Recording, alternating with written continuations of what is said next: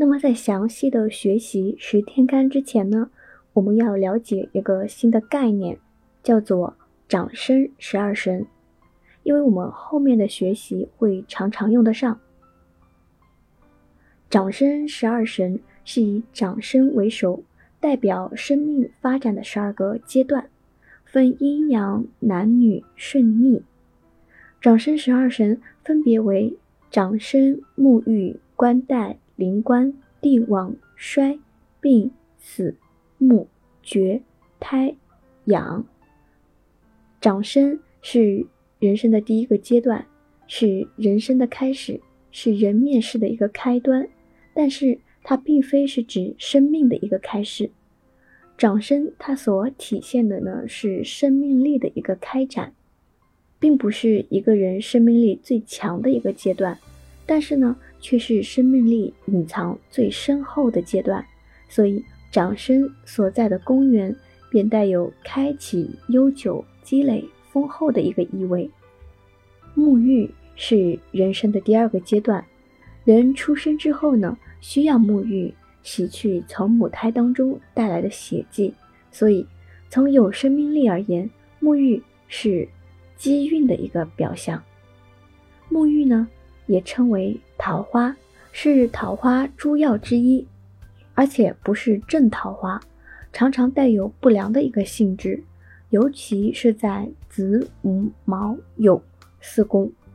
但是呢，如果在辰戌丑未，四宫桃花的性质呢，便大为减少。冠带是人生的第三个阶段。古代男孩子发育之后会接受冠礼，表示呢其人已经长成了。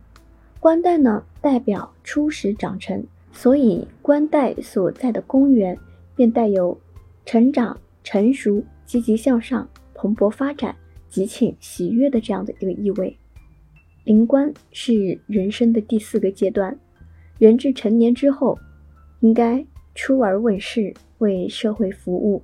古人呢，把出世作为最佳的一个出路，故为灵官。灵官是服务与问世的一个象征。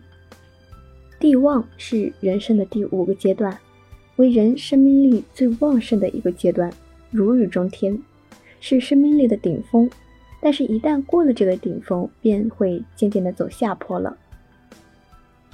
地旺呢，是气势与身价的一个表象。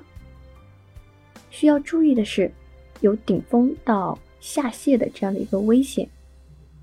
衰是人生的第六个阶段，代表人的生机开始由旺转衰，即我们所谓说的盛极必衰。病。是人生的第七个阶段，代表人的生机由旺转衰之后，以往积累的病灶呢就慢慢暴露出来，所以很容易生病。从另外一个方面来说呢，病呢就是衰的一个极致。死是人生的第八个阶段，这个死呢不是指死亡，而是生命力相当的弱。